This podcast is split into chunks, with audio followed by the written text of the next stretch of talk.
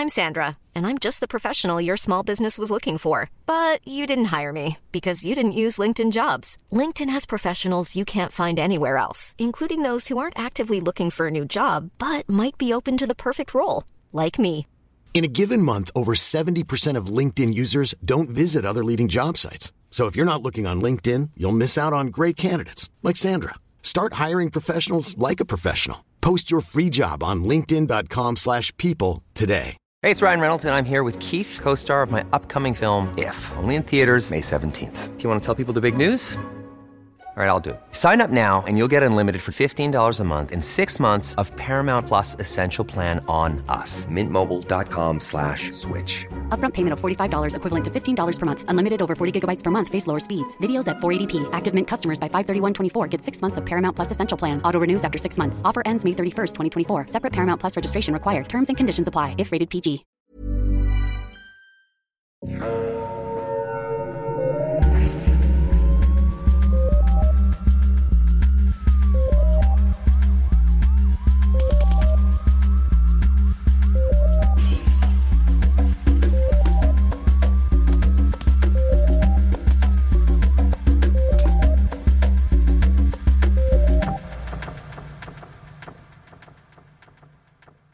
Bonjour tout le monde, bienvenue à Un peu de crime. Hey mon dieu, j'ai oublié de faire une introduction niaiseuse. J'ai fait une introduction normale. Bienvenue à Un peu de crime. Je m'appelle Catherine et je suis votre euh, co-animatrice avec Audrey. Bonjour Audrey, comment ça va? Ça va, toi, comment ça va? Ça va, mais je suis déçue que j'ai oublié de faire des voix niaiseuses pour Ah. commencer l'épisode. Écoute, pour tout le reste de l'épisode, tu vas pouvoir te reprendre. Surprends-nous à toutes les fois. Je vais m'en remettre. Oui, c'est ça. Alors, aujourd'hui, nous avons une invitée spéciale pour nous parler de quelque chose que euh, moi et Audrey, on comprend très peu, et j'ai nommé la finance. Alors, nous avons une invitée spéciale, Mégane. Allô! Bonjour Mégane, comment ça va? Salut, ça va bien? Yeah! Pour commencer, j'ai aucun, j'ai aucune formation en finance, fait que je sais pas pourquoi je suis venue parler de ça. C'est pas important. Je suis juste une, euh, une amatrice. On va avoir du fun pareil. C'est très correct. Je parle de REER dans mes temps libres. Oh! C'était intéressant quand même. C'est un sujet comme un autre. Euh, Je bon, parle, demande à tout le monde s'ils ont des CELI. Moi j'en ai un. Moi aussi. Je suis tellement bien. Oh, on est bien organisé. Good On job tout le monde! Hey, on est des adultes responsables. Ah, hashtag adulting. Hashtag adulting. Alors, avant de parler de ton cas, de tes plusieurs cas, parce que je pense qu'il y a deux cas dans un, Il va y avoir bien du stock. il y a bien du stock. Attachez votre truc avec euh, de la broche de la broche, avec des petits clips. plaquée dans le front. Fait que, avant de parler de ça, on va parler de café. Et là, pour continuer sur notre lancée de vous présenter les endroits où vous pouvez aller euh, boire un café, je vous présente aujourd'hui un café que j'ai trouvé en cherchant sur Google les meilleurs cafés pour travailler. C'est le Leaves House, qui est situé au, au 1800 avenue McGill College. C'est un petit café très charmant qui a une particularité. Il y a des centaines de plantes là-bas. Ils vendent aussi des plantes. Il y a des plantes partout sur toutes les tables, puis des petits humidificateurs pour humidifier toutes les belles petites plantes. Fait que si Ils vous ont- êtes frisé, vous allez être frisé en s'il vous plaît. Ah, vous allez... va- va- Ouais, mais si vous avez le nez sec, vous allez être bien, par Ouais, exemple. vous allez bien respirer, là. Fou. C'est situé dans un, gros building commercial, un gros édifice à bureaux sur McGill College, puis le café occupe une portion de la mezzanine. C'est super beau, c'est très très ouvert comme endroit. Ils servent des cafés. Nous, quand on était là cette semaine, ils servaient du café de chez Pista. Bonjour Pista. Fait qu'ils servent des bons cafés. Ils ont aussi plein d'options de pâtisserie. Des biscuits, des scones, des choses comme ça. C'est un excellent café. Et il y a aussi des endroits où est-ce qu'on peut plugger nos laptops. Ça, c'est très important, je sais, quand on va travailler dans un café. Donc, je vous recommande le Leaves House sur McGill College la prochaine fois que vous avez envie de sortir de chez vous pour aller travailler quelque part et boire un bon café. Et c'est un café 100% vegan. Donc, euh, si on a des auditoristes véganes à la maison, c'est une adresse que vous aimeriez peut-être garder près de vous. Mhm. Toutes les pâtisseries sont véganes et les options de, de lait dans le café, euh, vous avez plusieurs options véganes. Ont zéro, zéro euh, dairy, zéro produit laitier. là. Donc, même si vous voulez un café avec du lait de vache, vous pouvez pas en avoir parce que c'est vegan. Vous allez Vous vous êtes obligé de sortir de vos sentiers battus et Ben de oui, puis vous allez pas être horizons. Non, vous serez pas déçus. Le lait d'avoine, c'est très bon. Puis les C'est autres. aussi. délicieux. C'est délicieux. Alors, c'est tout pour la petite présentation du café. Puis là, on n'est pas, euh, on n'est pas sponsorisé par eux, là. on fait juste vous parler des endroits qu'on aime, ok? On fait ça de la bonté de notre cœur, ok? Débarquer Ben notre dos, bon, voilà. Fait qu'aujourd'hui, Megan, de quoi qu'on parle? Ben, aujourd'hui, comme le titre de l'épisode, j'imagine que vous pesez sur Hey. l'application, vous Hey. écoutez vos meilleurs podcasts, puis le titre, ça va être cri- écrit dedans, je présume. À moins que vous vouliez être full cryptique. Mais aujourd'hui, je vous présente un cas qui, a- qui a fait jaser pas mal. Puis vous en aviez parlé un peu euh, dans un des épisodes précédents, donc sur l'affaire Norbourg. Aujourd'hui, je vais vous parler de la fraude d'Earl Jones. Oh. Donc, un monsieur, un monsieur d'affaires, ou comme sur tous les sites de journaux d'affaires que j'ai lus, un présumé homme d'affaires, parce qu'il veut plus de prostitution. Ils sont vraiment en bitch avec lui. On t'a repris ta carte d'homme Ah d'affaires. ouais, Plus le c'est droit, ça. là. Fuck all the way off, euh, Monsieur Earl Ben Jones. ouais, plus la bienvenue dans notre club. Il, il donne un mauvais nom à la, à la profession de conseiller financier. You give les comptables A bad name, exactement.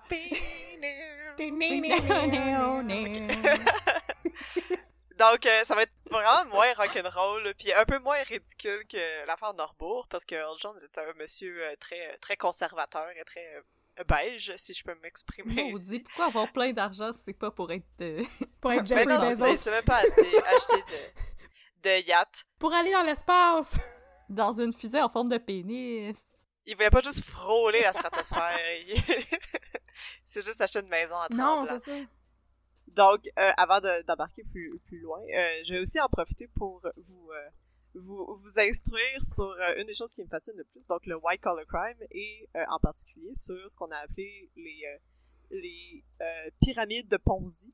Donc, Les Ponzi schemes. Oh! qu'on qu'on nomme en anglais euh, très affectueusement. Donc, avant de mettre un peu de, de crime ou de lait d'avoine dans le café, Oui. euh, je, vais, je vais nommer mes sources parce que ça a été quand même assez documenté dans, documenté dans les journaux. Donc, j'ai été sur Le Devoir, un, quelques articles de la presse, quelques articles du Montreal Gazette, euh, CBC Radio-Canada et aussi les journaux d'affaires, euh, le euh, conseiller.ca et lesaffaires.com où on apprend beaucoup de choses sur le white collar crime, les crimes et euh, comment euh, se prévenir des fraudes.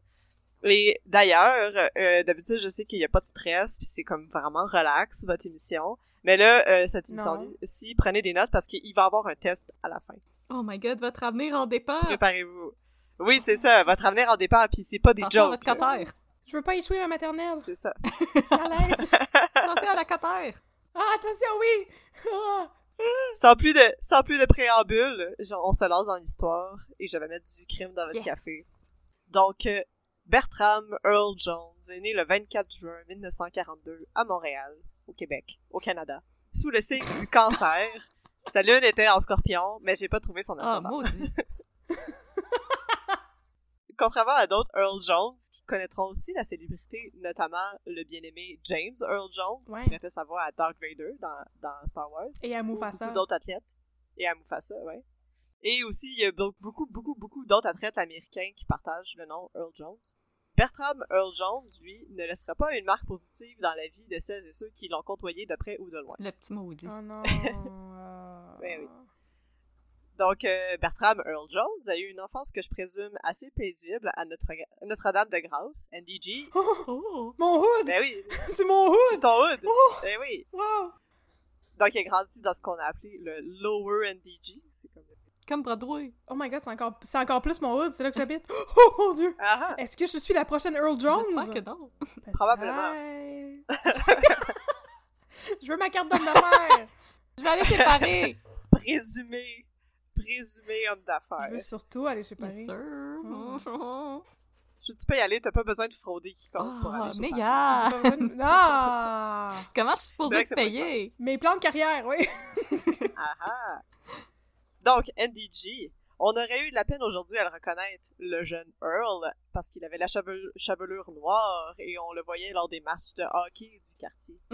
Donc, dans un article euh, plus ou moins sirupeux du Montreal Gazette, euh, des proches témoignaient que Earl Jones était un bon petit gars. Il était aimé de tous. Oh. Il était plus petit que les autres, les autres joueurs de hockey, mais quand il sautait sur la glace, l'assistance explosait de joie et d'excitement.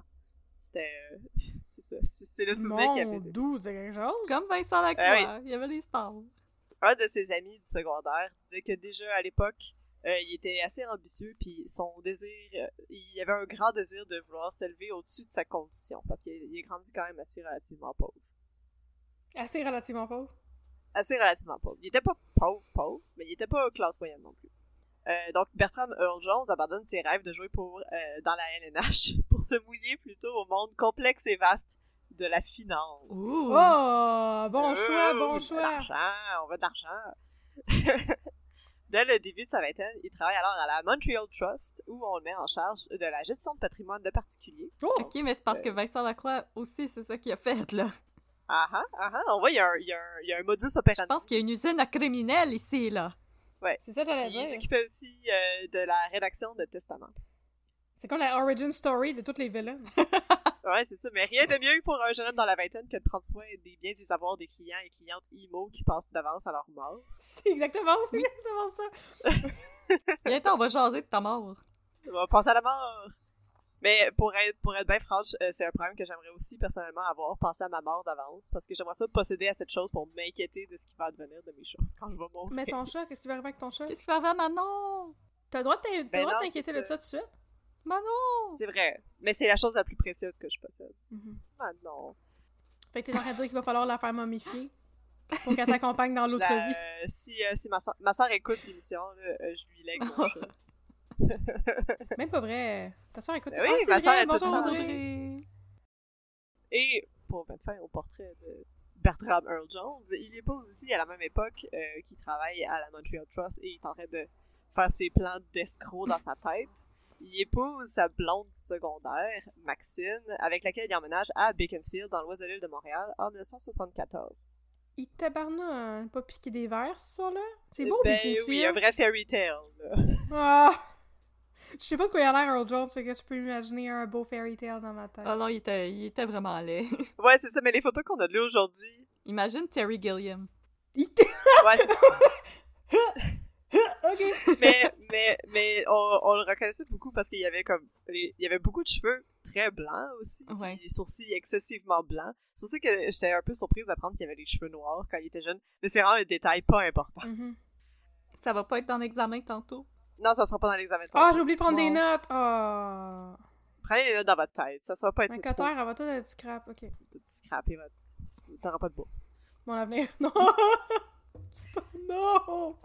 Oh non, faut que j'étudie en com à l'UQAM. Non, c'est une farce, c'est une farce, c'est une vous farce. ferez l'examen après! Euh, mais notre histoire débute réellement en 1979, alors que Earl Jones, riche de toute son expérience à rédiger des testaments et trouver comment tes petits-enfants peuvent éviter de payer de l'impôt en héritant de ton manoir à Sainte-Ville, Oh. décide qu'il a en, sa possession assez de connaissances pour quitter la, la Montreal Trust et entamer une carrière solo en tant que conseiller financier. Oh, Nice. il entame sa carrière solo, c'est une vraie Beyoncé. Oh Non! yeah! Donc, Earl Jones connaissait la recette secrète pour le succès, les contacts, le bouche à oreille. Oh, Laissez-moi faire les grandes banques puis les panneaux publicitaires sur le bord de l'autoroute. Quand vient le temps d'investir tes économies pour l'avenir, ça prend quelqu'un de confiance. oh. Yes. Qui plus est, Mhm. la business d'Earl Jones promettait des retombées de 10% sur tes investissements, ce qui était quand même assez en haut du marché parce que euh, à l'époque, les, les retombées étaient à environ de 6% pour un investissement qui était à haut risque. Et lui, il disait que c'était un investissement à Oh. faible risque qui rapportait plus que les investissements à haut risque. Euh, too good to be true, une occasion en or, c'est vraiment euh, le monde était comme ben là moi aussi, je veux faire partie de la gang, fuck les banques, je veux que Earl Jones gère mon argent. Fuck off la banque. Fuck all the way. Effectivement. Ben ouais, c'est ça. Je vais prendre tout l'argent Mhm. que j'ai mis dans mon matelas puis je vais la donner à Earl Jones. Puis il va la mettre dans son matelas à lui. Mhm. Je vais mettre derrière son, son matelas à lui. Euh, mais mais c'est aussi plus attrayant quand euh, l'occasion en or euh, comme ça est vendue par ton beau-frère pendant le souper de l'Action de grâce ou par ta cousine le soir de la Saint-Jean, tu sais. Il y Ben a oui. bien une personne à qui je fais pas confiance, c'est ma cousine. C'est bon, c'est bon, tu vas passer l'examen à la fin. Mais oui, ça, ça en prenait pas beaucoup parce que tout ce que t'avais à faire, c'est rencontrer Earl Jones, il t'expliquait un peu vite vite c'est quoi que t'avais à faire, tu lui donnais tout ton cash, puis tout était réglé. Oh! C'est facile. Ben oui, elle a aussi recruté euh, beaucoup de sa clientèle dans, directement dans les centres pour personnes âgées. Euh, Oh non. Soit des gens qui étaient comme en fin de vie, puis aussi quand tu vis sur euh, les rentes euh, gouvernementales, t'as pas beaucoup d'argent. Fait que quand Oh tu non. places, mettons, ton argent, euh, tu peux faire fructifier, puis t'as des intérêts qui sont livrés un peu par mois. Euh, ou ça, ou des gens qui venaient juste d'hériter de grandes sommes d'argent, puis qui cherchaient à la Oh faire non. fructifier. Ouais, c'est ça. C'est assez prédateur, son affaire. Je suis triste, là. Je suis Ben, déjà ça, triste. ça commence, ça commence juste là, là, parce que ça va devenir un peu plus. Pourquoi t'es venu ici pour nous faire Nous, de la peine? C'est pour vous, c'est pour vous avertir. on avait des snacks, du café, puis toi, Ah, tu faisais oui. de la peine. Ouais. Mais c'est ça. mal. euh, Earl Jones, lui, il avait appris à faire des, à faire de la- du estate planning, puis là, maintenant, il savait comment le faire pour son intérêt à lui. Maudite croche. Puis aussi, c'était assez, euh, c'était assez attrayant parce que les intérêts, ils arrivaient quand même assez régulièrement sous forme de chèques. Il envoyait dire- ça directement chez vous ou euh, même au centre euh, pour personnes âgées. Fait que t'avais comme tes intérêts qui rentraient à chaque mois. Donc, tu te sentais un peu plus en confiance. Tu te disais, ah, ok, ça veut dire que mon argent fructifie, puis j'en touche une partie. Ben oui. Donc, tout allait bien, hein? Tout est. Mais évidemment, ça durera pas parce qu'on est dans une émission de crime, spoilers. Quoi? C'est un Depuis émission de crime! Je pensais que c'était le courrier du cœur qu'on faisait, Oh mon là. dieu, c'est pour ça qu'il y a un crâne sur ma tasse! Ah! We're the bad guys! On est devenu ce qu'on tentait de détruire. Oh On est devenu notre Ben, pire c'est ça qui arrive. C'est ça qui arrive quand tu veux aller chez Paris. Oh non! Ah, quand, Oh tu, non! quand tu viens à NDG, c'est inévitable. C'est une pente glissante, la pente savonneuse. ben oui, donc, donc tout allait bien jusqu'en juillet 2009. Ah. Donc, en juillet 2009, euh, étrangement, Hey, la long. business... Oui, oui, oui, c'est ça, la business qui roulait tranquillement depuis à peu près 30 ans Mm. commençait à présenter beaucoup d'irrégularités. Donc, euh, ce qu'on appelle, dans le, jar- le jargon professionnel, des red flags. C'est c'est du red jargon flag. professionnel, ça, c'était intéressant. Wow! Donc, euh, les chèques qui rentraient assez régulièrement, ils rentraient plus. Euh, Earl Jones était un petit peu plus difficile à contacter. Les gens pouvaient pas retirer leur argent. Qu'est-ce qui se passe? Ouais. Fait que le monde commence à s'inquiéter et les gens décident d'appeler euh, au bureau de l'autorité des marchés financiers, l'AMF. Qui était un personnage assez important dans l'affaire Norbourg. Donc, euh, les plaintes contre la compagnie d'Earl Jones entrent à profusion jusqu'au matin euh, du 8 juillet de- 2009, euh, où l'AMF décide de geler les comptes bancaires de la compagnie d'Earl Jones, parce que c'est comme, ok, c'est louche, on sait pas ce qui se passe, le, le boss de la compagnie est pas rejoignable, il a littéralement disparu, on sait pas il est où. Pas des bonnes nouvelles, ça. C'est ça, c'est- inquiétant. Fait qu'ils décident Ouais. de geler les comptes pour euh, un peu rencontrer les gens qui pensent qu'ils se sont fait avoir, puis partir une enquête avec l'aide de la Sûreté du Québec. Aussi, ils réalisent rapidement que Earl Jones n'était jamais euh, enregistré, avait jamais enregistré sa compagnie auprès de, de l'AMF, donc ce qui est illégal. Donc, euh, il roulait depuis 30 ans dans- sur une compagnie. Undercover. C'est ça, C'est undercover. un très gros oversight, ça. Il aurait dû s'en Ouais. rendre compte avant. Oui, oui, oui, mais Ouf. c'est dit, il savait pas. Les gens qui donnaient son argent, ils faisaient pas de recherche non plus. Non, c'est ça. Non, non, je blâme pas, je blâme les marchés financiers. Non, mais c'est quelqu'un que tu connais qui te qui, qui fait affaire avec lui, qui t'a un peu référé. Donc, il y a comme un sens de lien de confiance qui s'établissait non pas d'une manière euh, légitime avec l'autorité des marchés financiers, mais c'était un peu undercover. Donc, lui, il disait Non, mais si tu fais affaire avec les banques, il y a trop de réglementation. Euh, moi, je peux te faire faire fructifier ton argent. C'est bien compliqué, je t'expliquerai pas pourquoi, mais je, je vais le faire pour toi. Parce que les règlements, des fois, ça sert à quelque chose. Ouais, c'est ça. Sauf dans les jeux de société. Non, fuck ça. Le Monopoly, pas de règles. C'est le platable. Sinon, c'est l'anarchie! Je pensais sur deux fois sur ce terrain-là, maintenant il vaut trois fois le prix. Haha! L'anarchie au colon de Qatar! on va jouer, Ah! va jouer euh, euh, ouais, au Monopoly version Earl Jones. Là. On fait juste prendre de l'argent et la mettre dans nos poches. Ouais, exactement. Juste comme moi, j'ai ouvert ma compagnie d'investissement financier. Donne-moi ton cash, puis je vais t'en redonner plus tard. C'est facile quand même. Trop Nous, on fait pas ça? On a manqué notre carrière. Fais-moi On confiance. est dans des trucs non lucratifs où on peut pas frauder. T'as-tu déjà entendu ça, des fraudes d'école? Des fraudes d'école. Non. Ouais, il y en a des fraudes fraudes d'école. Oh, mais qu'est-ce que tu voudrais que je fasse, moi, voler des crayons? Et ça, c'est pas des, des opportunités très lucratives, là, là. Ben oui, c'est ça. Le compte est gelé. Euh, qu'est-ce qui se Ah passe? oui. C'est ça. Les victimes décident de se, se, se parler entre eux autres parce que souvent, il y avait pas tous des liens entre eux autres. Puis le 13 juillet 2009, à Pointe-Claire, donc dans l'ouest de l'île de Montréal, où ce que, Ah non, où ce que, Pas point clair. Ouais, à Pointe-Claire. Où ce que Earl Jones faisait beaucoup, avait beaucoup de sa clientèle. À peu près 100 personnes viennent témoigner devant les policiers de la Sûreté du Québec parce qu'ils pensent qu'ils se sont fait avoir par Tout le monde en chœur, comme une grosse chorale. Ouais, c'est ça, tout le monde en même temps criait comme Eh, ma! Mais Aidez-moi! J'ai plus la voix! Euh, Mais là, on se rend compte, c'est ça, on se rend compte rapidement que les victimes viennent pas juste de Pointe-Claire, il y a des gens qui viennent de De partout au Québec, en Ontario, euh, ouais, De Bitterfield. et partout au Québec, même des États-Unis et de l'Europe. Wow! Fait qu'il y avait des gens qui faisaient affaire avec lui outre-mer. De flaque. International! International fraud. Anne-Marie, où est-ce qu'est Anne-Marie? Mais oui. Mais là, moins drôle, la majorité des personnes qui étaient là, c'était des personnes âgées qui avaient été recru- recrutées directement dans leur foyer d'accueil par Earl Jones. Dégueulasse. Euh, on mentionne aussi que un des services principaux, c'est ça, c'était la gestion d'héritage et de succession importante. Ah. C'est qui a appris ça? Hein? Hein? Non? Dans cette job de quand il avait 20 ans?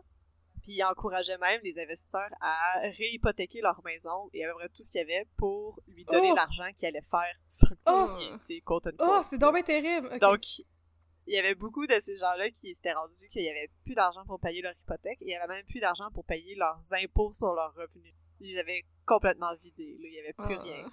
Ouais. Parmi les victimes, il y avait aussi euh, son frère, Bevan Jones, Ben voyons. et sa belle-sœur, Ben. ainsi que ses deux filles, puis beaucoup, beaucoup d'amis de longue date, et sa jardinière. Ben voyons Comme- donc. Come on, man! C'est comme, il y a personne, il y a personne dans son entourage, de près ou de loin, qui est comme, qui s'en est sauvé, à part peut-être sa, sa femme. Sa femme, ils se sont divorcés euh, deux fois, je Mais pense. ça a des mais vibes de Claude Faneuf, cette histoire-là. Là. Il est passé où, Earl? Claude Faneuf, s'il y en avait rien à chier de ses enfants. Oui. Oui, je- comme t'as vraiment aucun moral comme S'il avait laissé ses enfants direct dans sa maison, là, dans son manoir. Oh my god. It's the long con! Donc, après cette euh, consultation-là, euh, il y a une requête en faillite qui est déposée euh, contre la compagnie et puis Earl Jones manque encore à l'appel. L'enquête est officiellement lancée par la Division des crimes économiques de la Sûreté du Québec. Mais il n'y a aucun mandat d'arrestation qui est émis pour l'instant parce qu'il n'y a pas assez de preuves pour Et il devait être content parce que ça faisait depuis 2005 qu'il avait pas fait de, de quelque chose d'important comme ça avec Norbo. C'est Ouais. ça? Ah. Ouais, c'est ça. Mais Oh my god, on va pouvoir retourner péter des yeux. il y a quand même euh, beaucoup de liens à faire avec l'affaire Norbeau. là. On, on fera un petit, euh, un deuxième examen à la fin. Oh! Mais non, c'est pas vrai. Ça, c'est un faux examen. J'avais encore oublié qu'on avait un examen, voyez-vous. God, Megan, t'es exigeante, là. Des questions bonus. J'ai beaucoup d'attention. Ah. Ça, ça va être full facile. De quoi qu'on parle? Mais euh, c'est important de noter aussi, c'est important de noter qu'il est possible de faire faire faillite à une compagnie, même si le gestionnaire principal est absent. Euh, il faut juste qu'il y ait un mandat contre la compagnie elle-même. Donc c'est là-dessus qu'il travaille en attendant de savoir il est où Earl Jones. Il travaille à essayer de mettre la compagnie en faillite pour euh, juste avoir accès aux documents puis savoir qu'est-ce qui s'est passé et où l'argent, on peut-tu la revoir? S'il vous plaît. S'il vous plaît, monsieur. Euh, fait qu'en attendant, il appointe la firme comptable RSM Richter pour aller s'occuper, pour aller occuper les bureaux de la compagnie Occupy Earl Jones. et euh, éplucher les euh, occuper Earl Jones, puis il commence à, à consulter les documents puis les factures, puis toute la plupart de ces documents-là, ainsi que les euh, les entretiens qu'il y a eu avec Earl Jones par la suite, sont disponibles sur la le site de la firme comptable si vous avez absolument rien à faire. Puis si vous avez envie d'aller lire ça. Je les ai lus un peu, puis c'est un peu plate, là. Si vous avez fini de tout lire. Il était un petit peu, il était un petit peu dull, là. Il n'y a pas beaucoup de personnalité Oh. dans ces entretiens-là. Ah, Mais c'est tout disponible en ligne si ça vous ça intéresse. Mais tu peux pas tout avoir. Soit t'as une bonne personnalité, soit t'es un escroc. Ouais, c'est ça. t'es un maudit. C'est un petit maudit. Un Moses. T'es un ripou. Donc, à la fin du mois de juillet, on est encore dans le même mois, là. Mais en fait, c'est quand même assez vite. Il se passe beaucoup de choses. L'AMF menace de euh, dissoudre la compagnie, donc de lui faire faire faillite. Et euh, pour juste essayer de comprendre qu'est-ce qui se passe. Puis là, ça, ça pousse euh, Earl Jones à sortir de sa cochette. Il était Allô, où? je suis là.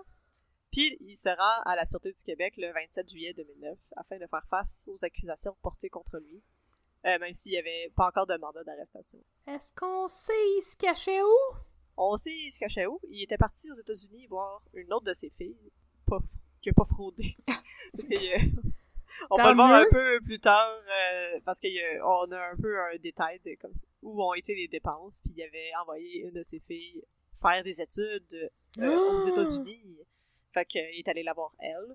Puis ça a l'air que quand il est revenu, ben son avocat euh, était comme ah oui mon client il est babababa dépressif, il a des idées suicidaires, puis ça a l'air qu'il allait vraiment pas bien. là. Je joue que, le plus petit violon du monde. Ouais, c'est ça, j'allais dire. Bouhou! Je suis pas bien, je suis vraiment triste, mais c'est ça, t'as scrappé la vie de 158 personnes, mange la marde. Oui, oui, oui. Le petit violon. Donc, euh, c'est ça. Euh, au moment où il se rend à la police, il est alors accusé de quatre chefs de fraude et quatre chefs pour Juste quatre? Il y avait moins de monde que dans l'affaire Normal aussi. C'est à très très plus petite échelle. là. Donc, le 19 août 2009, la firme Earl Jones est mise en faillite. Euh, donc, là, il rentre dans le tas, il check tous les papiers, c'est là qu'on a les entretiens, puis on est comme, ben là, on va juste essayer de trouver de l'argent pour rembourser tes clients que t'as que t'as fourré. Ouais. Puis, Ouais. ils sont un peu euh, sur le cul parce qu'il reste presque rien des 12,3 millions que John aurait puisé à même l'argent de ses clients. Puis tout ce qui lui reste, c'est ses trois propriétés immobilières. Donc il y avait un condo à Dorval, une, euh, un domicile à Tremblant et une troisième maison aux États-Unis, Est-ce en masse? dont les, les trois sont lourdement hypothéqués. Fait que c'est Ah. pas son argent à lui. c'est ça, il y avait, il y avait zéro. Là. Il, y avait, il restait euh, des meubles puis un sac de golf. Mais il, est bien Ben, mauvais. Ouais, il était vraiment pourri. Qu'est-ce qu'il a fait Ouais, avec tout cet argent-là? Je vais vous expliquer ce qui s'est Oh! passé tantôt. Il s'est acheté des petits gratteurs. T'es chez Paris? Là, on a un peu, euh, tu sais, il y a des chiffres, là, parce qu'on sait un peu où est-ce qu'il a, il a envoyé son argent. Il y avait beaucoup de retraits qui étaient comme des, des retraits personnels ou des salaires qui se Mhm, donnaient. Donc, mhm. il avait retiré euh, 881 000 pour sa femme et 780 000 pour le couple. Donc, euh, ça, c'est son prix d'argent. Euh, puis à ça, il a ajouté comme plein de retraits pour genre des dépenses euh, complètement ridicules de 886 000 Fait que là, on est touché dans une coupe de millions. Euh, il y avait aussi euh, 912 000 qui avaient été pris pour mettre- entretenir des immeubles, des appartements en copropriété, 593 000 pour les études de ses enfants. Wow. Puis là, il y avait d'autres dépenses. C'était comme... c'est- c'est- C'était toutes des petites dépenses relativement petites, là, mais tu sais, 169 000 pour des chars. Ça s'accumule. 61 000 pour réparer des meubles. Ben oui. Ma table à branle. Ça gauche. Ma belle table Ikea. Ouais, c'est ça, 290 000 de dépenses personnelles, avec de resto, I guess. Mais c'est rien de lavish comme le- la vie de Même pas de. Lacroix. Il y a pas de yak, il y a pas de spa, il y a rien. là. Il faisait juste euh, acheter des maisons, puis réparer des meubles, puis acheter de la porcelaine. C'est donc ben ben oui, c'est ça. Même pas de jacuzzi. Mais donc c'est ça, il y avait comme il y avait comme beaucoup d'argent qui était utilisé pour euh, sa vie personnelle. Puis il avait en, en transféré beaucoup d'argent aux Bermudes puis sur- à d'autres banques dans d'autres îles comme ça qui étaient pour pas payer d'impôts évidemment parce que c'est des parties Ah, paradis. ben oui, hein. Le classique. Donc c'est ça, ils ont comme ah shit, il y a plus de cash, qu'est-ce qu'on fait Puis euh, tout ce qui restait environ c'était un compte. Ouais, c'est ça, il y avait un compte avec 15 000 dollars dedans Mais what about les comptes à l'étranger dans les paradis fiscaux? C'est tout vide? et ils pouvaient pas accéder à cet argent-là. Ah, si bolac! Puis aussi, en début de l'année 2009, parce que là, je pense que Earl Ah. Jones euh, savait que ça s'en venait, euh, il avait encaissé tout son REER, sa police d'assurance, puis tous ses investissements au début de l'année, qui avait transféré ça au nom de sa femme. Fait que c'était plus à lui, puis c'était Ah, plus au ah, nom ah, ah. de la compagnie. Donc, la, la police pouvait pas saisir cet argent-là. Fait que clairement, il savait, il savait que comme c'était la fin C'est un maudit de, de son, de son scheme. Ils sentaient la soupe chaude. Aussi, malheureusement, on soupçonne que le montant de 12,3 millions que j'ai mentionné tantôt pourrait être beaucoup plus substantiel parce que euh, on avait seulement les papiers des opérations bancaires de 1982 à 1990, Mhm. puis on avait les papiers de 2000 à 2007 avaient complètement disparu. Oh non! Puis c'est comme de ma- c'est probablement dans ces années-là où ce qu'il a dépensé le plus de l'argent, donc on sait pas où ce que c'est parti. Plus de porcelaine, plus, Plus de de plus de sacs de meubles golf, Plus de Pyrex. Oui. Ouais, il y avait un abonnement aussi à un terrain de golf, tu sais comme Oh. Monsieur Boomer là, Mais tu sais, on en, a, on en a pas parlé quand on en parlait de Vincent Lacroix, et j'en parler maintenant. Mais est-ce que est-ce qu'il y avait des problèmes de consommation ou des problèmes de jeu? Même pas, ben, en tout cas pas ce qu'ils sachent, là, mais il y avait rien. Moi, je pense que Vincent Lacroix et sa gang, ils devaient pas mal faire de la coke, là. Ouais. C'est évident qu'il y a une grosse partie de. C'est ça. C'est. oh, J'ai vu The Wolf la of Wall Street. Je connais ça, moi. Mais c'est ça. C'est pas là-dedans que c'est passé, l'argent de Earl Jones. C'est juste euh, les sacs de golf. Un Christy bon sac de golf. Probablement des, des voyages. euh, De la crème de menthe. Euh, Du squash. Ah, c'est ça. Mais aussi, euh, par rapport à, au fond, euh, au fond de Norbourg, euh, 50, 000 dollars- 50 millions, c'est, vraiment pas beaucoup, me semble, euh, comparé, parce que eux autres, il y en avait, il y en avait vraiment beaucoup, là. On peut comparer là, si on veut. Est-ce que t'allais le faire dans ton examen? Mais on peut le faire là, là. Mais c'est ça, parce que euh, pour Earl Jones, il y avait 158 victimes en tout. Mhm. Euh, pour Norbourg, c'est 9000. Puis aussi, au final, je, je peux le dire tout de suite, c'est pas un gros spoiler, mais au final, euh, euh, Earl Jones va être accusé de deux charges de fraude, alors que pour Vincent Ouais. Lacroix, c'était à peu près 200. Ouais, c'est ça, je suis en train. C'est ça. Je suis en train de Wikipédia l'affaire qu'on a déjà fait un s'en là-dessus. rappelle plus. Puis euh, ça fait un petit bout, là. c'est cin- c'est ça. 51 chefs d'accusation puis 130 millions. J'avoue qu'entre 50 et 130, il y a un gros pas. Beaucoup de coke. C'est comme, c'est beaucoup de coke, c'est beaucoup de casino. Donc, avant de continuer l'histoire principale, ça va prendre quelques informations importantes au sujet de, des détails sur quel type de fraude que c'est, puis un peu le, le white collar crime en général.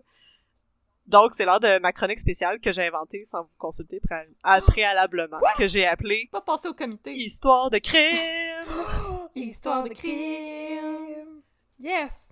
Ben oui. Donc, euh, je vous ai entendu chercher des spécialistes du white collar crime au début de votre épisode sur l'affaire de Ouais. Puis je présume que vous avez pas eu de réponse parce que vous m'avez laissé faire un épisode sur Earl Jones. Effectivement, personne n'a répondu à notre appel à tous. Ouais, un épisode sur ça. Cinorama, personne! On attend encore à gmail.com. ça, il reste Cinorama, là. Vous pouvez Ouais. venir, pareil. Ouais.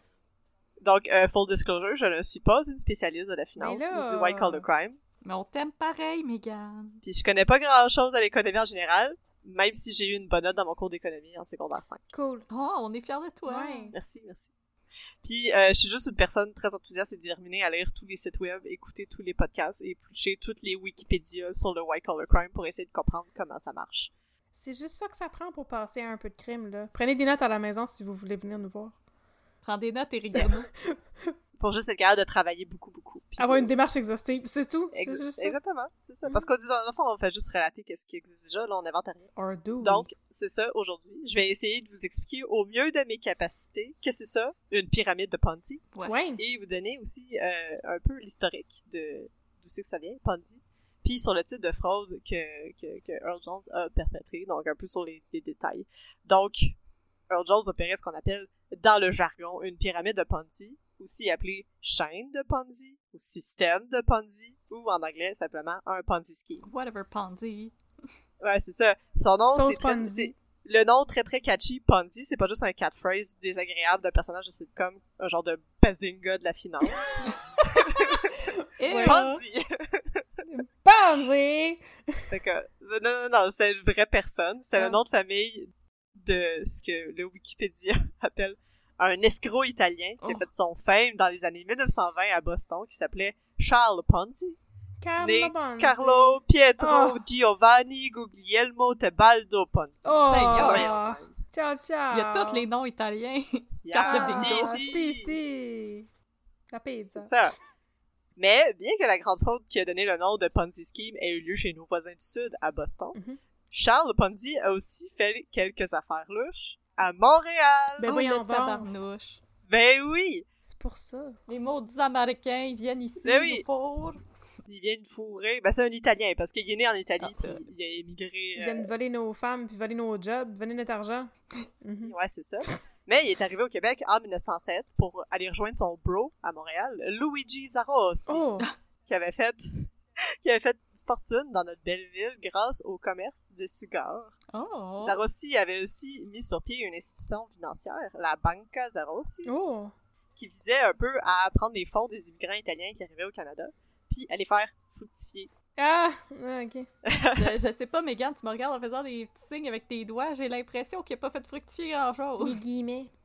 Yeah. Quote unquote fructifier. Donc Zarossi promettait, un peu dans le même genre, des retours de 6% d'intérêt sur les investissements, alors que la norme à l'époque jouait au- plus autour de 2%. Oh! Pas ça, c'est tout. Non. Euh, Pas de quoi 6%, c'est vraiment beaucoup, là. Donc, Charles Ponzi décide de se faire engager à la Banca Zarossi sous le faux nom Charles Bianchi.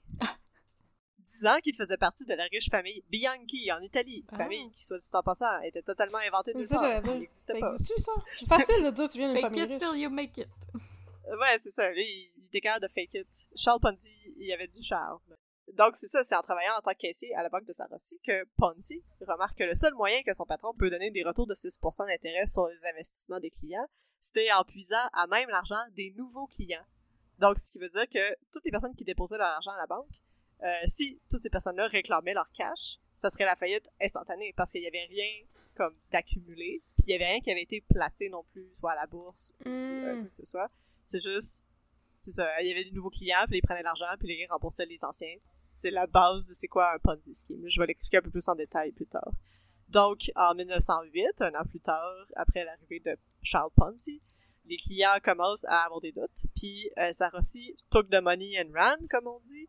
Donc, il s'enfuit au Mexique avec l'entièreté de l'argent qu'il y avait dans la banque, puis il, laisse- il abandonne sa femme puis ses enfants à Montréal. Je m'en vais boire la comme ciao, bye.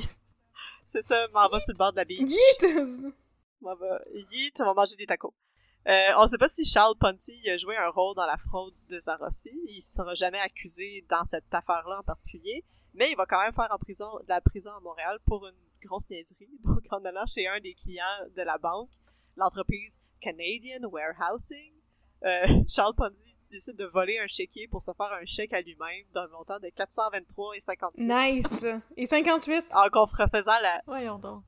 donc, il avait, fait, il avait contrefait la signature, puis donc il est, comme, il est condamné à trois ans de prison euh, à euh, la prison Saint-Vincent de Paul, puis il est libéré après 20 mois. Oh non, pas Saint-Vincent de Paul? Ah oui. Mais là, même si la grande fraude qui a donné son nom de Ponzi Scheme au Ponzi Scheme a lieu à Boston, on a un peu l'essentiel de c'est quoi un, un, un Ponzi Scheme, dans le fond. C'est assez simple. Donc, c'est une entreprise d'investissement. Donc, peu importe le type d'investissement, que ce soit à la bourse euh, ou euh, d'autres types de- d'investissements où tu donnes de l'argent puis tu as un retour sur cet argent-là, en plus, présumément, de ton argent, ton montant initial. Donc, si, mettons, tu décides de partir un business, tu dis, euh, tu me donnes 20 dollars, puis euh, je vais la faire fructifier, puis dans trois mois, je te donne 25 dollars, puis Mhm. that's it, tous tes intérêts. Ça, c'est un peu euh, très simplement, c'est quoi. euh, Mais ça n'avait pas d'importance quel genre, mais c'est en tant que ce soit un- une compagnie d'investissement, Mhm. où l'argent des clients est jamais réellement réinvesti elle-même dans un placement à la bourse, ou peu importe, quelque chose qui fait de l'argent pour de vrai, parce que les retours d'intérêt euh, sont pas euh, sont pris à même l'argent des nouveaux clients. Donc Oh, c'est pour ça qu'on dit que c'est une pyramide de Ponzi, parce que c'est fait en forme de pyramide. Au sens où, mettons, t'as un premier client qui te donne du cash euh, pour lui donner ses faux intérêts, parce que toi, tu prends le cash pour toi, mais tu lui dis pas. Pour lui donner ses faux intérêts, il faut, mettons, que deux autres clients te donnent leur cash, puis là, tu prends dans leur cash pour payer le premier. Mm. Puis ça compte sur le fait qu'il va y avoir de plus en plus de monde pour pouvoir être sustainable. Mais c'est pas sustainable à long terme parce que, comme on disait, un moment donné, ça crash. Comme, un moment donné, t'arrives, il y a plus de cash, puis il y a plus personne qui veut faire partie de ton Ponzi scheme, sans savoir, il veut, il y a plus, t'as plus de clients. Aussi, mathématiquement parlant, il faudrait que comme tout le monde fasse partie de ta banque pour que ça fonctionne, parce que, un moment donné, il y, en a plus, il y a plus d'argent. C'est pour ça que c'est illégal. Parce que ça va échouer, puis tu fraudes le monde. Mais là, je pense que tu vas fâcher beaucoup de hashtag girlboss qui vendent du Mary Kay puis du Unique puis du doTERRA, là, parce Mais que... c'est ça. Ça, c'est, il y a une différence parce que ça, le Ponzi scheme lui-même, c'est une personne qui gère l'argent, mais les clients ont pas de rapport entre eux. Parce que toi, tu fais référence aux MLM, qui Oui. sont un peu copiés sur les organisations pyramidales, donc les entreprises euh, pyramidales. La différence entre, euh, mettons, une Hiring for your small business? If you're not looking for professionals on LinkedIn, you're looking in the wrong place. That's like looking for your car keys in a fish tank.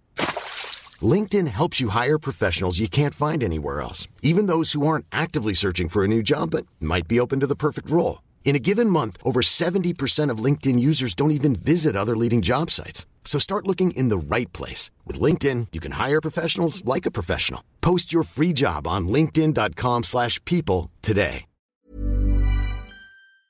entreprise pyramidale puis un Ponzi scheme, c'est que dans une entreprise pyramidale, c'est les clients qui deviennent des vendeurs, mais aussi qui doivent recruter d'autres personnes. Donc leur revenu est basé sur le fait qu'ils recrutent d'autres personnes. Donc ça aussi c'est fait en pyramide parce que faut de plus en plus de monde, mais les clients forment leur réseau eux-mêmes puis ils se font avoir, mais ils, il, il embarque des gens avec aussi.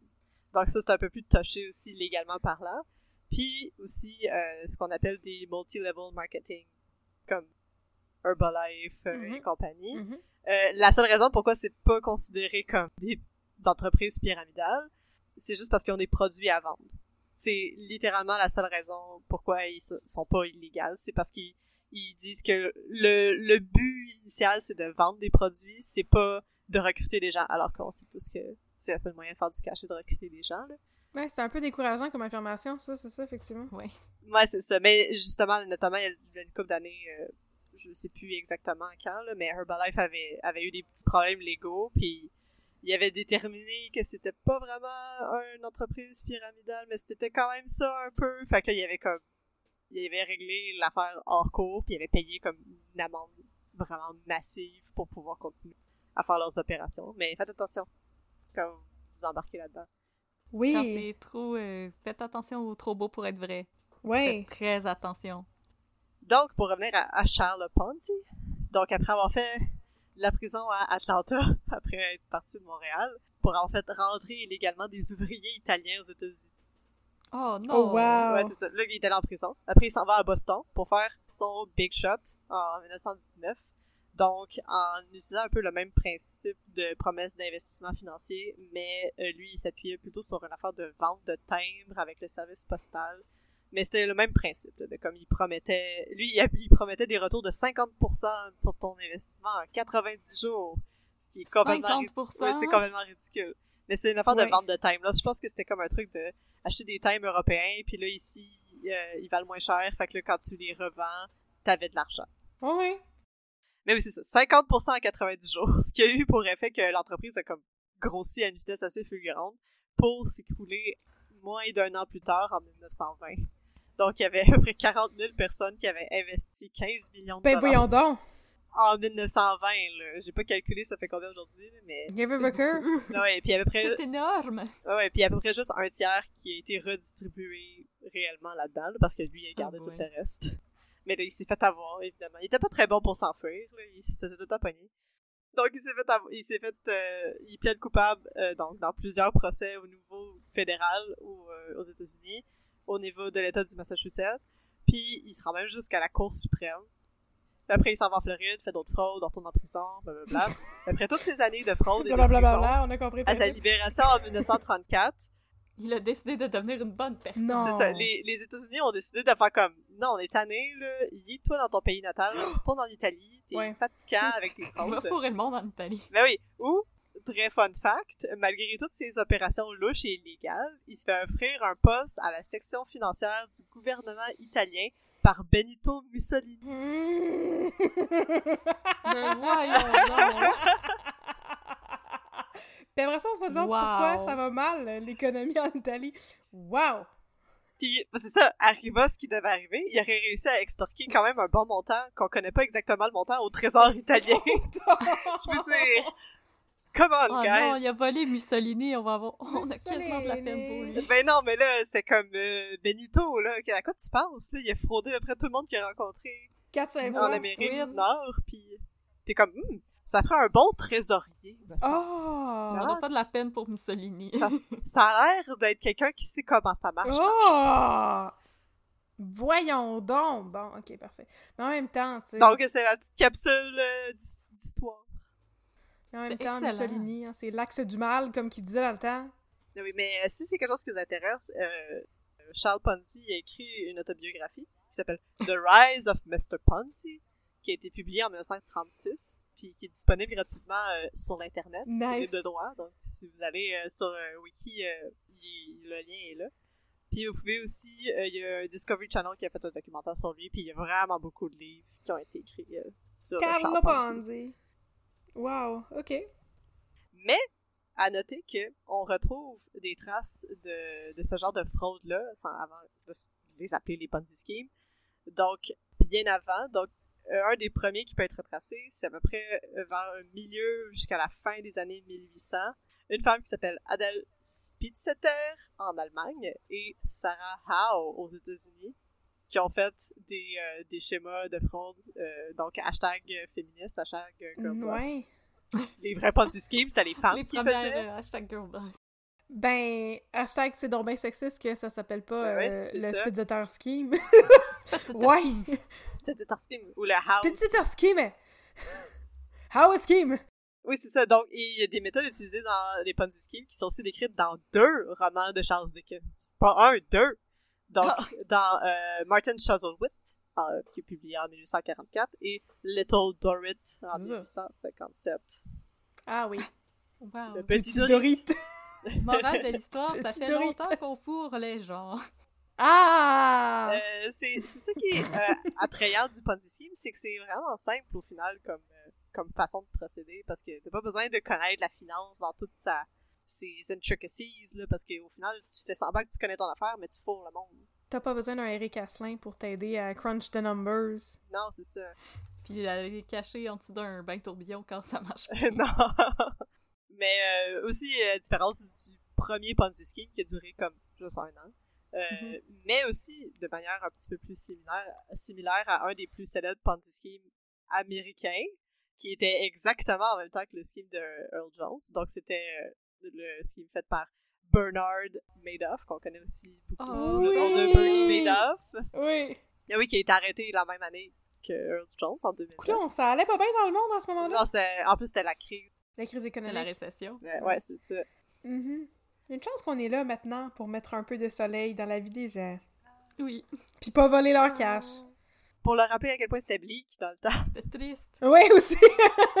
C'est déprimant, début des années 2000. Ben oui. Mais c'est ça, ben, Bernie Madoff et euh, Earl Jones, adultes. Parce que Bernie Madoff, c'était des plusieurs dizaines de milliards de dollars. Vraiment! C'est- c'est- non, mais c'est un petit peu plus complexe que Earl Jones. Si vous voulez, euh, il y a HBO qui a sorti un, un TV movie de euh, là-dessus qui est, qui est adapté d'un livre de Diana Henry Case qui s'appelle The Wizard of Lies, Bernie Madoff and the Death of Trust. The Wizard of Tu parles d'un Lies. titre! Oui, oui. Mais c'est le nom, le, le titre du film, c'est The Wizard of Lies, le magicien des mensonges. Puis c'est Robert De Niro qui joue Bernie Madoff, puis c'est Michelle Pfeiffer qui joue sa Oh. femme. Wow! Beau casting. Ah, Michel Quatre fois. Pfeiffer. C'est un bon, un bon casting. Ah, c'est sorti en 2017. Si vous avez Crave, allez checker ça. Gâtez-vous. Gâtez-vous.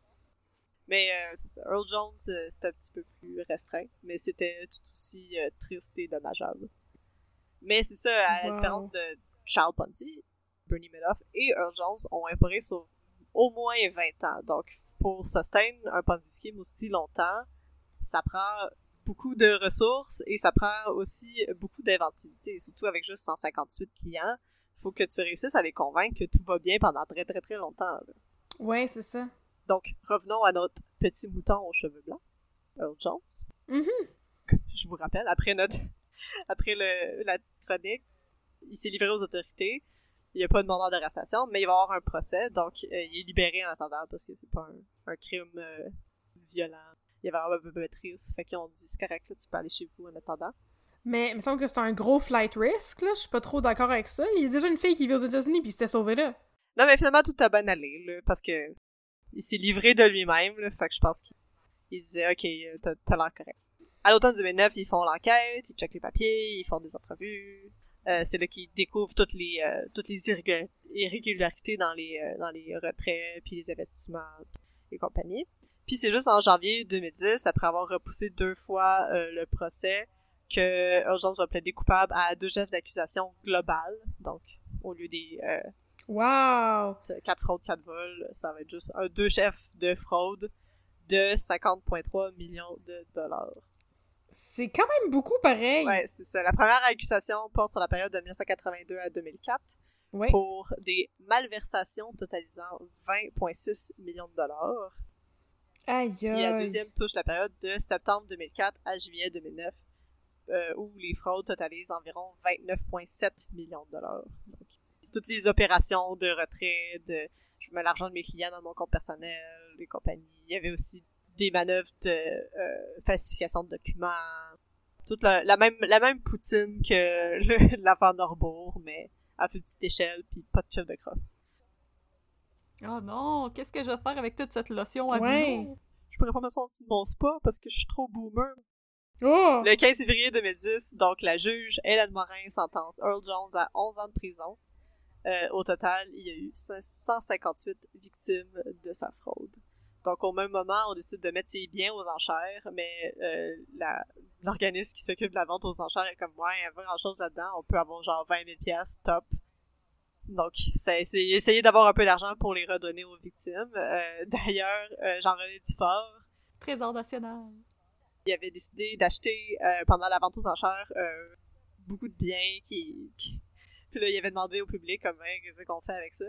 Puis finalement il, a- il avait invité certaines des victimes pour venir euh, péter les biens puis comme se défouler un peu euh, pour essayer de comme process émotionnellement de cette affaire là Oh my god.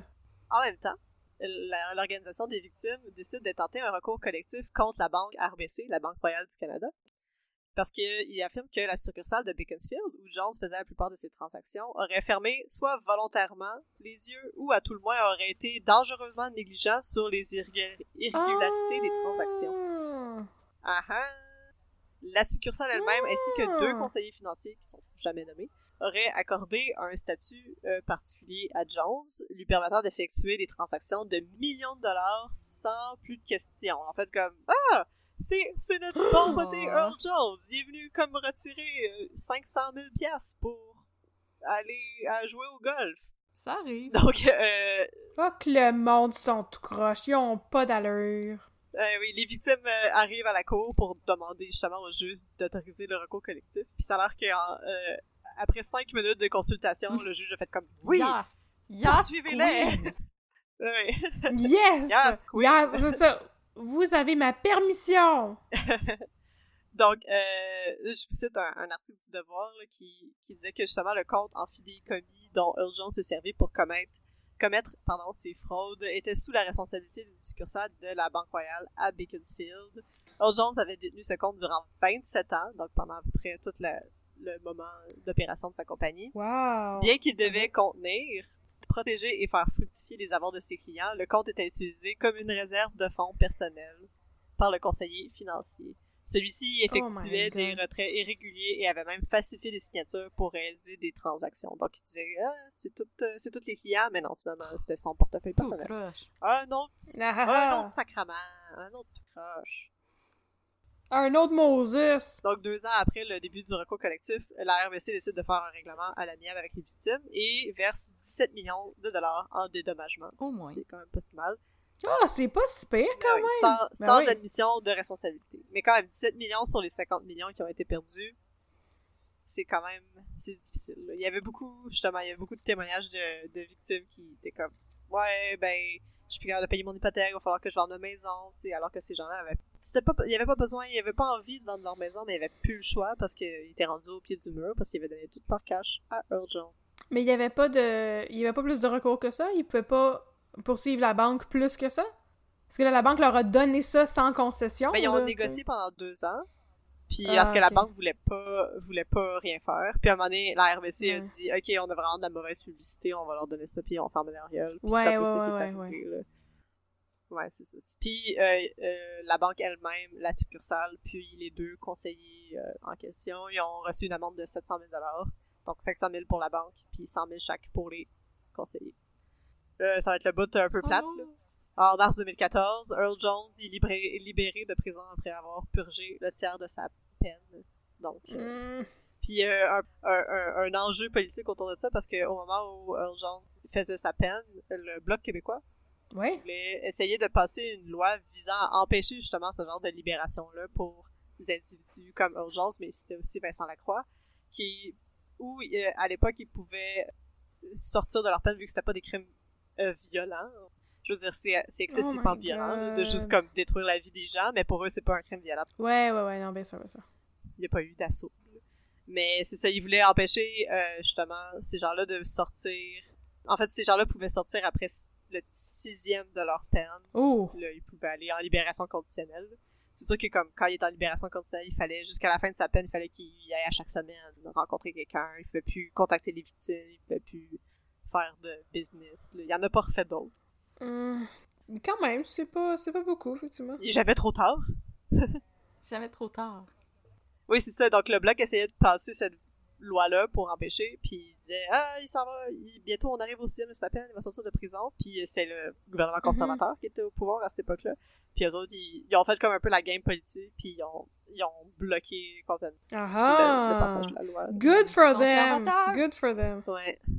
Ils ont fait comme « Fuck les Québécois! » Ouais. Donc c'est ça, depuis l'affaire Normo et la fraude d'urgence, les victimes de fraude financière en général, pas juste leurs victimes à eux, font pression pour que l'AMF et les firmes de sécurité euh, financière euh, travaillent dans l'intérêt des investisseurs, mais aussi comme resserrent un peu plus les euh, justement la surveillance là, sur toutes Ouais, les, ouais, ouais, ouais. les compagnies un peu plus indépendantes qui fraudent le monde, là, mais il y a aussi, tu mettons, dans des banques, il peut avoir des conseillers financiers qui décident de faire des fraudes, là. On peut pas s'en sortir. Mais c'est ça, malheureusement, On s'en sortira toujours... jamais. On va toujours On s'en sortira jamais! On va toujours... Il va toujours en avoir... Donc, c'est l'heure de l'examen. Oh mon dieu, j'ai oublié de prendre des J'ai notes! pas mon à crayon. Avec écrit I love Metallica dessus. C'est ça, je vais faire des petites boulettes de papier avec pleine de bave puis vous les pitcher en arrière de la tête. Non! Dehors! Va-t'en dehors de la classe! Oh non! Tu déranges tout le monde! C'est même pas vrai! Dis, j'en lançais un crayon dans le plafond plein d'asbestos. Donc, c'est ça, l'examen. Parce que, c'est ça, les, la fraude ou les Ponzi schemes ou et toutes les compagnies, euh, c'est difficile à identifier de prime abord. Puis, Mm. justement, euh, on n'a pas encore assez de lois ou de sécurité pour s'en sortir. Ouais. Donc, l'examen c'est- est le suivant. Quels sont les signes que vous êtes en train de vous faire entourlouper dans une fraude? Est-ce que vous avez identifié les, les signes? Mais. Mais, y a pas choix de réponse? Non, non, non. Too good to be Ah, true. ok. Ah, c'est ça, too good to be true, c'en est un. Quand c'est quand c'est trop beau pour être vrai. Quand, quand t'es censé avoir de l'argent très vite? Ouais, c'est ça. Oh! Yes! Ah, vous êtes full bonne. Oh, j'ai une bonne réponse! C'est ça. Quand on nous promet justement des retours élevés garantis et un investissement à faible risque, euh, c'est too good to be true. Puis c'est pas, Mm. c'est très très louche parce que pour de vrai, dans la vie, la bourse, comment ça marche C'est si tu veux des retours élevés, c'est high risk, high reward. euh. Donc euh, c'est ça. Si tu veux des retours élevés, ton investissement est vraiment pas garanti. Puis les risques eux autres aussi sont élevés et inversement. Fait euh, zé- Tu le laisses fructifier. 0,6% d'intérêt par mois. Puis Puis, Yeah!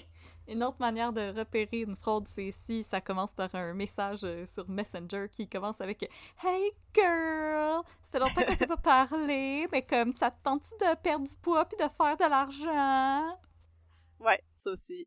Aimerais-tu ça devenir ta propre boss, faire tes propres heures et aussi gagner au minimum 500 000 la première année? Hein? Ça te le tente-tu? Hashtag girlboss. Sus. Go away. Run away.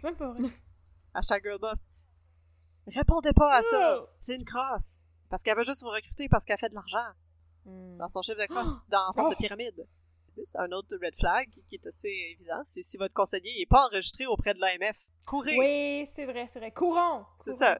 Fait que vous pouvez, vous pouvez prendre le temps de justement vérifier auprès de l'autorité des marchés financiers si votre conseiller est un peu Ben louche. là, je vais faire ça maintenant. Est-ce que je me fais voler mon argent? En général, si votre conseiller financier est dans une banque, ça devrait être correct, là. Mais euh, c'est ça. Vous pouvez aussi mettre votre, votre petit chapeau en papier d'aluminium puis être vraiment parano puis juste mettre votre argent dans votre matelas. Là. Dans une genre à biscuits. Je pense qu'il faut que je fasse ça, oui. Ouais, c'est ça, dans une genre à biscuits par- partout, là, dans, dans tes assiettes. Puis, Dans euh, tes murs, comme Eric Asselin, en dessous de ton, en dessous de ton jacuzzi. Eh non! d'autres, d'autres red flags pour finir l'examen.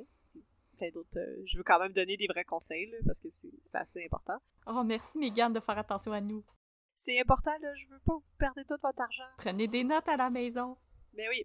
Donc, c'est ça, un too good to be true, promesse de retour élevé. Ça, c'en est un. Euh, aussi, quand un retour monétaire est régulier, garanti, malgré l'état et les fluctuations du marché. Donc, quand on fait un investissement à retour élevé, notre argent est un peu euh, soumis aux aléas du marché, qui est pas toujours bon. Mais si vous avez toujours des retours full élevés, même si c'est la pandémie, puis euh, la bourse crash, c'est louche. C'est qu'on vous donne l'argent de quelqu'un d'autre. Ouais. Ben oui. Un autre, un autre affaire qui est assez un gros red flag, c'est si quelqu'un arrive pis était comme moi j'ai des tricks, je suis en dehors de comme toute l'institution, j'ai des stratégies d'investissement secrètes, puis c'est trop compliqué pour toi parce que c'est comme c'est bien compliqué la finance, puis euh, j'ai pas le temps pour l'expliquer, mais fais-moi confiance. Enfin, dis pas confiance. OK? Parce que vous êtes smart, votre conseiller financier, il peut vous faire des petits dessins, et avec un peu de patience, vous, vous pouvez comprendre comment ça marche. Donc, comme assurez-vous aussi de comprendre comme où votre argent va, puis comment elle fait de l'argent aussi. Puis, Mhm. si vous n'êtes pas capable d'accéder justement aux petits papiers là, qui montrent comment votre argent fait, fait de l'argent, ben ça, c'est c'est louche, parce que comme, en général, ils sont supposés vous fournir ça. Yep. Ah. Puis le dernier, dernier red flag, c'est si euh, tu veux sortir ton argent parce que t'es dans la merde pour n'importe quelle raison. Puis là, la personne est comme, ben non, ben non, il faut que tu laisses là, puis il t'empêche de la retirer. Ça aussi, c'est louche. Fait que checkez ça. On garde les yeux ouverts. Maintenant, vous êtes Ouais. full, full parano, là. Fait que euh, mettez votre argent dans votre matelas, tout va bien aller. Ouais. Ah, ok, parfait. Merci beaucoup de nous avoir inquiétés comme ça. Ne soyez pas victime euh, Ah. de Jones et de ces, euh, de démons euh, de la Sois alerte, Non! sois sûr. Merveilleux! Oui, exactement. Mais c'est ça, parce que comme on pense que les crimes sont loin de nous, mais c'est comme dans un tueur si proche, c'est un fraudeur si proche. Ils C'est vrai, c'est un fraudeur si proche. Euh, Les fraudeurs sont tellement proches de nous. sont dans full proches. Ils sont arrière de toi. Tourne-toi! Viens là, cours! Cours! Ben, merci beaucoup, Megan, pour ce, ce, ce cas qui a été très intéressant et beaucoup moins coloré que celui de Vincent Lacroix, mais quand même plein de détails. Puis merci beaucoup pour l'histoire de Charles Ponzi aussi, je connaissais pas cette histoire-là. Je pensais que c'était juste un mot inventé. C'est un petit peu plus coloré comme personnage. Ponzi! C'est juste un mot inventé, comme c'est comme bingo. C'est pareil comme bingo. comme que merci beaucoup pour euh, Un bingo. Charles Charles Bingo. Bingo, le gars qui a inventé le bingo. Qui a inventé le bingo? Si vous le savez, euh, écrivez pour nous le dire, un peu de crime à gmail.com. Merci beaucoup, Megan, d'avoir été des nôtres. Ça nous intéresse, oui. Que, chers auditeurs, chères auditrices, comme à toutes les fois, on vous conseille de nous suivre sur Facebook à Un peu de crime et sur Instagram à Un peu de crime dans ton café. Si vous avez des choses à nous écrire, vous pouvez nous écrire un peu de crime à gmail.com. Si vous voulez euh, ne pas nous parler directement, mais nous évaluer, vous pouvez le faire sur Facebook, sur Apple Podcast aussi. Et abonnez-nous à notre chaîne, c'est pas une chaîne, sur Spotify, notre podcast sur Spotify. Vous pouvez vous abonner. Comme ça, vous ne manquerez jamais un épisode d'un peu de crime dans ton café. Ou les deux minutes de babine. Jamais, jamais. Alors, nous allons maintenant laisser place aux deux minutes de babine et se mettre dans l'ambiance du Deux district. minutes de babine. Deux minutes de babine.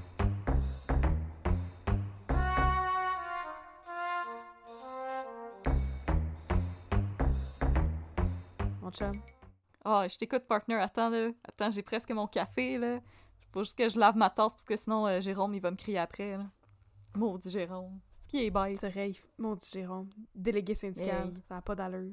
Fait que là, pendant que tu laves ta tasse euh, dans les cuisines très à air ouverte du district 31, je vais te conter une histoire qui va te briser le cœur. Oh non! Tu sais même pas c'est quoi encore, attends. J'ai nommé la fois que Poupou s'est fait tirer dans la hanche. Oh non, pas mon beau poupou! Ton Voyons donc, il s'est pas protégé avec ses belles oreilles décollées. Non, ses oreilles étaient trop loin de ses hanches pour le protéger. fait que là, Poupou, imaginez-vous donc, qui était dans un restaurant. Oh non, maintenant je lave ma tasse avec mes larmes. Ouais, je sais, on sait pas ce qui va arriver avec Poupou. Alors, il était dans un restaurant avec Sonia, la procureure. Sonia, qui était sa maîtresse. Sonia. Blanchard. Puis là, il était en train de dire Sonia, faut qu'on arrête notre aventure. Parce qu'on s'aime, mais tu sais, là, je m'en viens vieux, puis j'aimerais ça avoir une vie un jour. Puis toi aussi, t'es vieille, puis t'aimerais pas ça avoir une vie avec moi. Fait que ce serait mieux que nos vies se fassent séparément. C'était donc triste. Puis là, ils sortent de là. Puis ils se font, tu sais, ils s'enlacent dans la rue. Puis tout à coup, il y a un gars qui arrive avec un gun, avec un silencieux. Puis bang, bang, il tire Poupou dans la hanche. Oh Puis non, Poupou, il tombe à terre. Puis après, ça, il s'en va à l'hôpital, bien sûr. Puis à l'hôpital, il arrête pas de dire à peu près à toutes les cinq minutes qu'il va s'en remettre parce qu'il est dans une très bonne forme physique. Ouais, Poupou, euh, il est dans une excellente forme physique, il est fort comme un C'est un bœuf. détail qu'il avait jamais soulevé auparavant, mais apparemment, il est ben, ben, ben sportif, puis ben, ben cote, Poupou, là. Puis il, ah, il est fort comme un bœuf, comme Maurice Duplessis. Puis là, il, il- au début, ils ont peur, là, ils ont peur pour les balles, sa colonne vertébrale, puis tout. Mais non, il y a absolument aucune séquelle de ça. Mais pendant qu'il est à l'hôpital puis qu'il est alité, là, le monde au district 31, il pogne les nerfs. Là, il faut trouver c'est qui qui a tiré sur un policier. Ouais. Ça se fait pas, ça. Ça se fait pas ces affaires-là. Non. Fait que là, Là, il convoque au poste tous les autres enquêteurs au crime organisé de tous les autres districts aux alentours. Puis Tout le monde ensemble. tout le monde ensemble, tout le monde s'en vient au district 31. Puis là, cette nouvelle escouade d'enquêteurs, elle est menée par un gars qui s'appelle Tom Calastagne. Qui n'est pas un chevalier de la table ronde. Non, ce n'est pas un chevalier de la table ronde, c'est un dur de dur. Puis là, lui, là, il va te mener ça, le hit contre... Parce que là, c'est la police contre le crime organisé, là. Parce que qui aurait pu faire ça? Arriver avec un C'est gun une avec un vraie game de police et voleurs. Exactement. Fait que là, il dispatche tous les policiers du crime organisé. Puis là, c'est comme, toi, t'as des contacts avec la mafia, va voir la mafia. Toi, t'as des contacts avec les patchés, va voir les patchés. Puis ils envoient tout un petit peu partout. Puis c'est là la première fois qu'on voit Nick Romano. Large comme deux. Il y a, il y a tout dans cette histoire-là. C'est une histoire de Keeps on Giving. Puis là, pour une raison qui m'échappe totalement, il envoie Babine interroger le chef de la mafia avec Nick Romano Pourquoi? Il est aux homicides? parce que Nick Romano parle italien, mais Babine ne parle pas italien, il est pas au crime organisé, il est aux homicides. Fait que là, il y a tout un gros dialogue entre le king de la mafia puis Nick Romano qui se parle en italien. Puis après ça, il y a Babine. Puis il parle quand même bien. Nick Romano, il avait un, un- un bel italien, là, puis c'était bon, ça, ça sonnait très bien. Puis là, à, à la fin de la conversation, Babine, il s'avance, puis il s'appuie sa table, puis il est comme... Ouais, fait que là, je vais te parler en français parce que je parle pas italien, puis je sais que tu comprends le français, mon tabarnak. Mais là, on veut savoir c'est qui qui a tiré sur Popo! Qui qui a tué sur mon grand chum, Popo? Ah! Mais là, monsieur, il dit pas c'est qui qui a tiré sur Poupou, bien sûr. Puis là, tout ça, C'est un secret.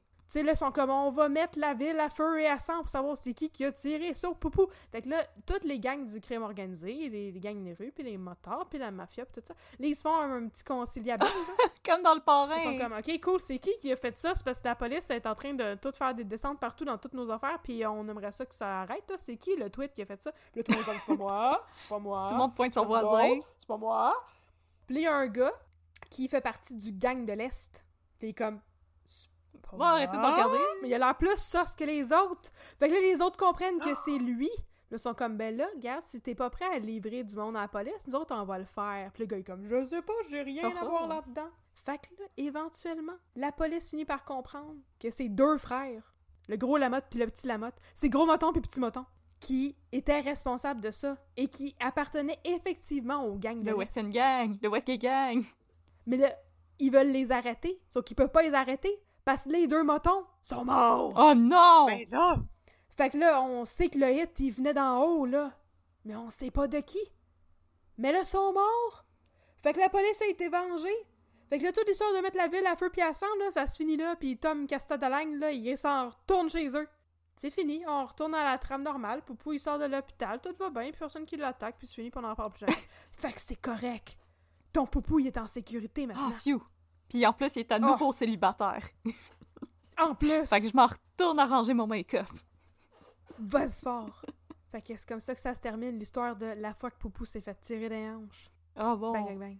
Il est donc brave, ce poupou-là. Oh, mais en.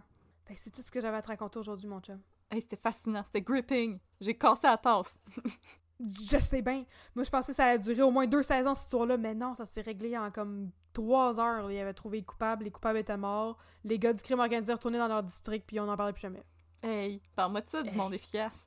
Écriture Hey, efficace. ça, Tom Castinadalang, là, il était efficient, efficient en tabarnouche. Efficient. il était bien efficient.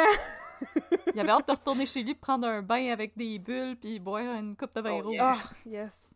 Bien décanté, pas qu'il ait mal à la tête. Exactement. Fait que c'est tout ce que j'avais à te compter, là. Je vais aller euh, laver ma tasse, moi aussi, avant de me faire engueuler, ma belle tasse du SPGM. De te faire engueuler par Jérôme. Ouais. Fait qu'on se reparle la prochaine fois. 10-4, mon chum. On se reparle la semaine prochaine, mon chum. 10-4 partner. 10-4.